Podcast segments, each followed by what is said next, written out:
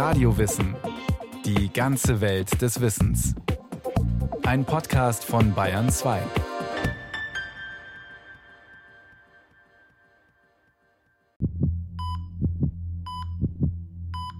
Für das Herz ist das Leben einfach. Es schlägt, solange es kann.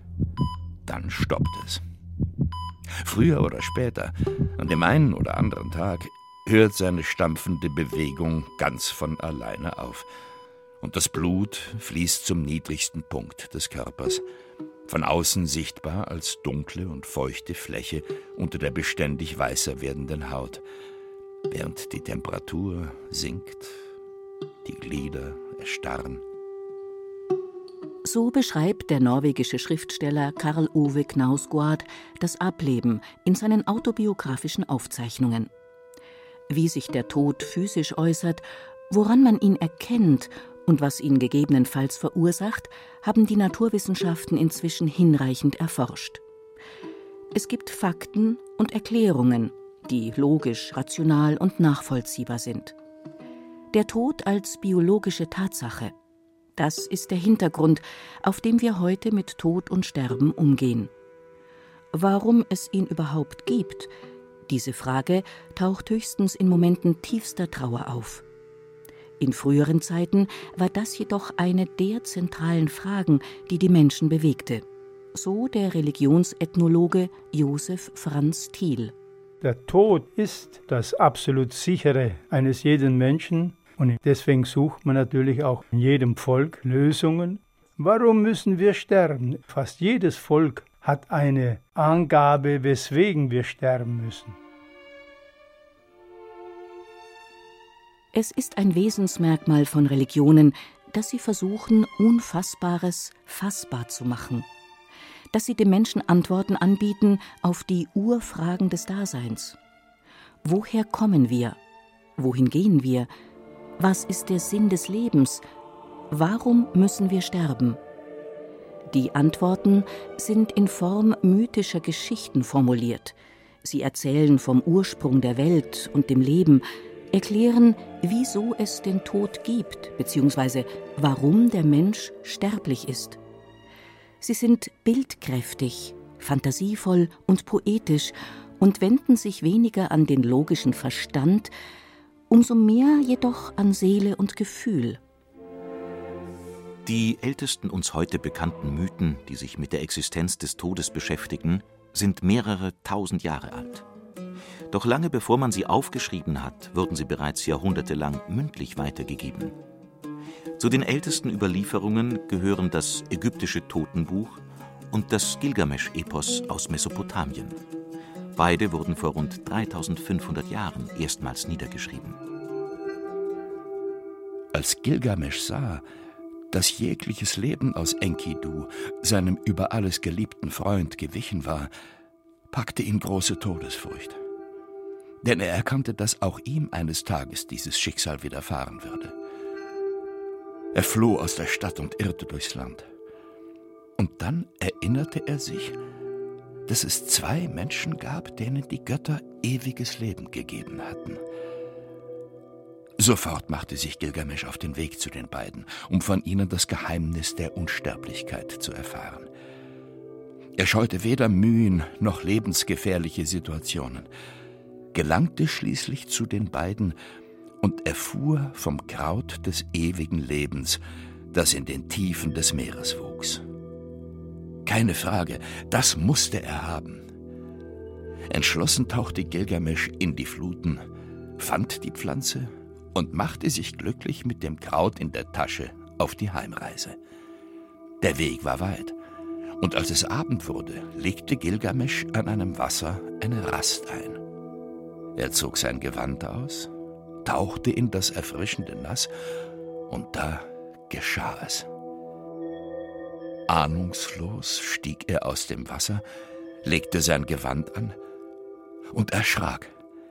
Das Kraut des ewigen Lebens war nicht mehr da. Aufgebracht begann er zu suchen. Doch das Einzige, was er fand, war die Haut einer Schlange. Der Duft der Verjüngungspflanze hatte das Tier angezogen. Und während Gilgamesch sein Bad nahm, hatte die Schlange das Kraut gefressen und gleich darauf ihre alte Haut abgestreift. Gilgamesch setzte sich weinend nieder und musste erkennen, dass es ihm und allen Menschen nun für immer verwehrt war, unsterblich zu sein. Die Schlange kommt, raubt ihm das Kraut des ewigen Lebens. Die Schlange, also sicher eine Parallele oder voneinander abhängig, die Bibelerklärung ist auch die Schlange. Ein Tier, das die Sterblichkeit der Menschen verursacht, ist ein häufiges Motiv in den Mythen. Während die Schlange sowohl in der biblischen Geschichte als auch im babylonischen Gilgamesch-Epos vorsätzlich handelt, gibt es aber auch das unüberlegte Verhalten oder den Leichtsinn eines Tieres, in deren Folge der Tod in die Welt kommt. In Afrika haben wir sehr häufig, dass ein Tier mit der Botschaft betraut war, ein Chamäleon oder sonst wie, und dann ist der Tod gekommen. Es war die Anfangszeit der Welt. Alles war noch offen, alles noch möglich. Da traf Gott eine Entscheidung über das Schicksal der Menschen. Er beauftragte das Chamäleon, den Menschen die frohe Botschaft zu bringen, dass sie unsterblich seien. Das Chamäleon machte sich auf den Weg, ließ sich jedoch immer wieder von den Schönheiten der Natur ablenken.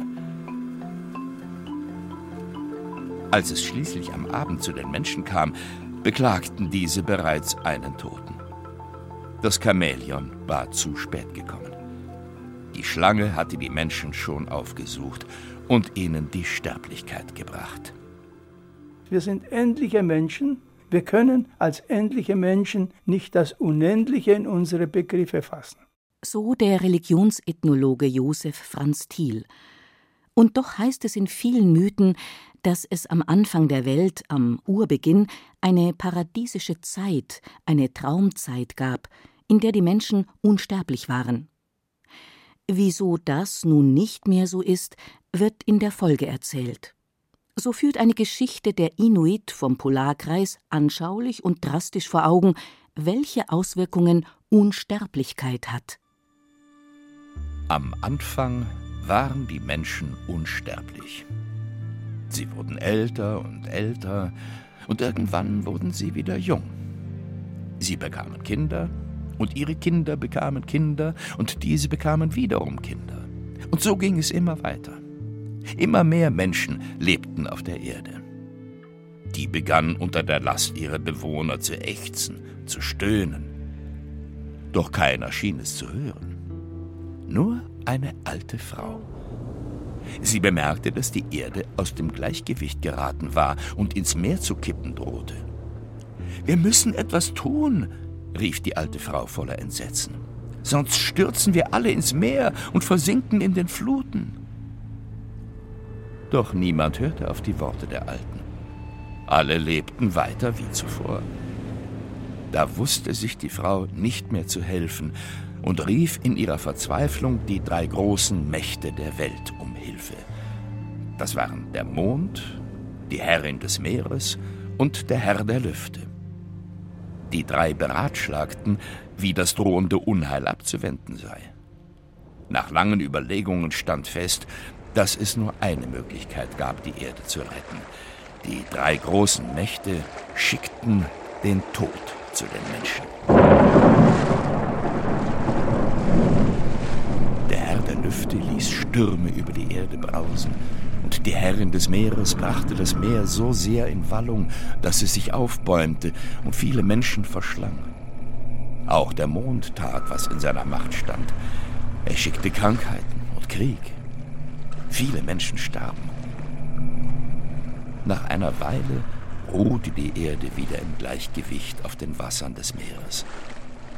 Doch der Tod, einmal herbeigerufen, ging nicht wieder fort.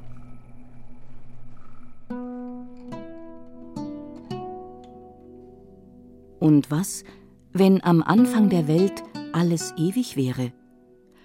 Menschen, Tiere, Pflanzen sind unsterblich, aber sie pflanzen sich auch nicht fort, so dass eine Art Status quo in der Welt herrscht. Nichts verändert sich, alles bleibt wie es ist. Bis der Wunsch nach Veränderung aufkommt, nach Wachstum, nach Kindern. Beides zusammen aber ist nicht möglich. Entweder Nachwuchs oder Unsterblichkeit. Wie und wieso der Tod in die Welt kam, die Antworten, die die Völker und Kulturen in ihren Mythen geben, sind vielfältig. Doch erstaunlicherweise finden sich immer wieder ähnliche Vorstellungen, Motive, Überlegungen, auch in Geschichten, die in unterschiedlichsten Teilen der Welt entstanden sind. Wieso das so ist, dafür hat der Schweizer Psychiater und Psychologe C.G. Jung, der sich Anfang des letzten Jahrhunderts intensiv mit Mythen und Träumen beschäftigte, eine Theorie entwickelt. Es gibt Formen und Bilder, die aus den Urerfahrungen der Menschheit stammen und in der Psyche, im kollektiven Unbewussten verankert sind. C.G. Jung nennt sie Archetypen. Tod, ebenso wie Geburt, der Held oder die große Muttergöttin gehören zu den Archetypen. Sie werden erst in symbolischen Bildern, beispielsweise in Träumen und Mythen, erfahrbar. Und betrachtet man die Antworten, die die Mythen auf die Frage nach dem Warum des Todes geben, so findet man fünf verschiedene Erklärungsmotive. Der Tod ist eine göttliche Strafe für ein Vergehen der Menschen. Die bekannteste Geschichte ist der biblische Sündenfall mit der Vertreibung von Adam und Eva aus dem Paradies. Doch auch zahlreiche Mythen aus Südamerika, Afrika und Asien erklären die Existenz des Todes als göttliche Strafe. Ein Versehen, ein Missgeschick, eine Unzulänglichkeit oder Unwissenheit hat den Tod in die Welt gebracht. Mal ist es ein tierischer Botschafter, der herumtrödelt und zu spät kommt, oder er verdreht aus Versehen die wichtige Nachricht der Unsterblichkeit. Es kann auch der Mensch selbst sein, der sich wie Adam und Eva von der Schlange verführen lässt.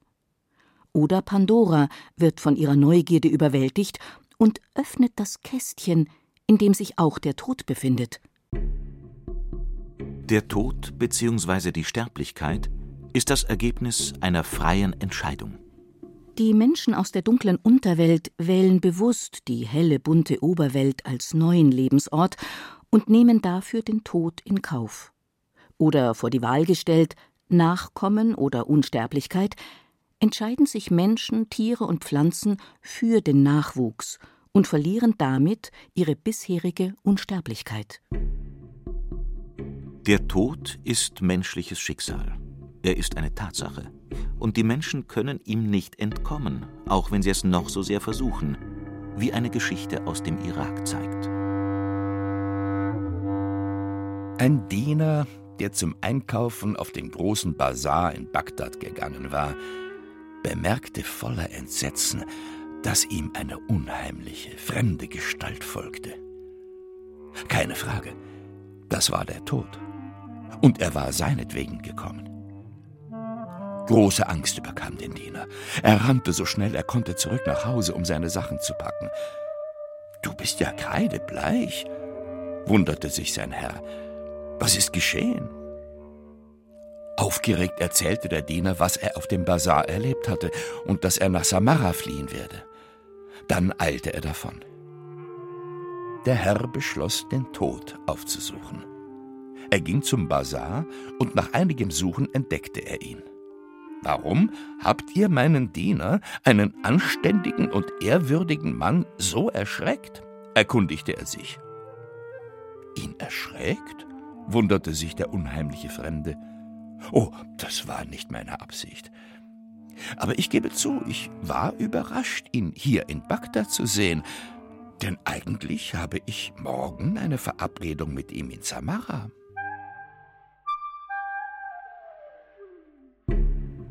Der Tod ist Teil des Lebens.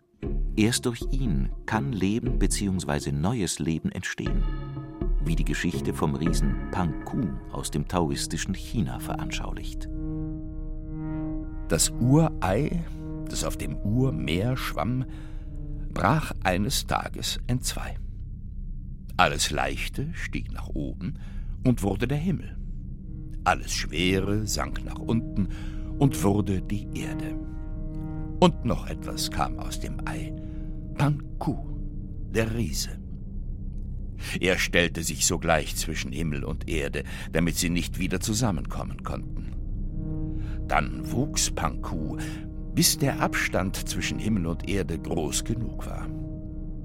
Nun war der Riese sehr erschöpft, legte sich auf die Erde und starb. Mit seinem Tod jedoch begann die Geburt der Welt.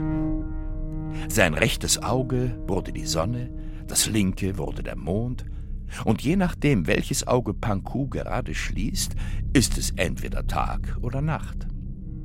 Aus seinem Kopf wurde der Berg des Ostens, aus seinem Bauch der Berg der Mitte. Aus seinem Atem wurden Wind und Wolken, aus seinen Haaren die Sterne, seine Stimme wurde Blitz und Donner. Was die Menschen früherer Zeiten in der Natur beobachteten, beeinflusste und prägte auch ihre Vorstellungen von der Welt, vom Leben, vom Tod. Er kommt und geht, wieder und immer wieder. Dieses Phänomen spiegelt sich im Denkmodell der Wiedergeburt des Menschen, wie man es vor allem in den hinduistischen Religionen findet. Betrachtet man den Mond und andere Naturphänomene wie den Wechsel von Tag und Nacht oder die Jahreszeiten, so lassen sie sich als Hinweis, ja sogar als Beweis deuten, dass mit dem Tod nicht alles vorbei sein kann, dass es möglicherweise sogar etwas Unsterbliches gibt, das über den Tod hinaus existiert. Da kann man eine Religion nach der anderen nehmen. Sie versprechen fast alle das Leben jenseits des Grabes. Es gibt kein Volk auf der Erde, das nicht an ein Weiterleben nach dem Tode glaubt. Wohl gibt es Personen, aber als Volk, als Ganzes gibt es keins. Die haben alle eine Jenseitsvorstellung und das malt man aus. Jenseits des Grabes kommt das gleiche Leben oder noch ein paradiesisches Leben, aber man kann nicht beweisen, dass es ein Leben jenseits des Grabes gibt. Das ist Glaubenssache. Von diesem Jenseits erzählen zahlreiche Mythen. Häufig geht es darum, dass ein Lebender ins Totenreich vordringt, um einen geliebten Verstorbenen ins Leben zurückzuholen. Ein Topos, den man in Geschichten aus unterschiedlichen Kulturen findet, von Sumer und Babylonien bis nach Asien und Amerika.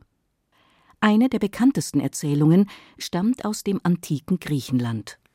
Orpheus Trauer um seine verstorbene Ehefrau ist so groß, dass er es wagt, ins Reich der Toten hinabzusteigen, um seine geliebte Eurydike zurückzuholen. Und fast gelingt es ihm auch. Die Herrscher des Totenreiches gestatten ihm, seine verstorbene Gattin wieder in die Oberwelt mitzunehmen. Unter einer Bedingung. Wenn du auch nur ein einziges Mal zurückblickst, bevor du das Tor zur Oberwelt durchschritten hast, so ist sie dir für alle Zeit verloren, sagte der Herrscher des Totenreichs. Überglücklich machte sich Orpheus auf den Rückweg. Doch kurz bevor er das Tor zur Oberwelt erreichte, überkamen ihn Zweifel. Er lauschte, ob nicht die Atemzüge der Geliebten oder das Rascheln ihres Gewandes zu hören wären. Es war still, totenstill. Er hielt es nicht länger aus, warf einen Blick zurück und sah erleichtert, dass Eurydike hinter ihm war. Doch als er seine Hand nach ihr ausstreckte, griff er ins Leere. Eurydike war verschwunden. Wie von Sinnen stürzte er zurück in die Tiefen der Unterwelt. Aber alles Bitten und Klagen nutzte nichts. Orpheus musste allein in die Welt der Lebenden zurückkehren. Zuweilen folgt ein Lebender dem Verstorbenen ins Totenreich, um dort weiter mit ihm zusammenzuleben. Doch das funktioniert nie. So gibt es im Jenseits beispielsweise keine passende Nahrung für den Lebenden.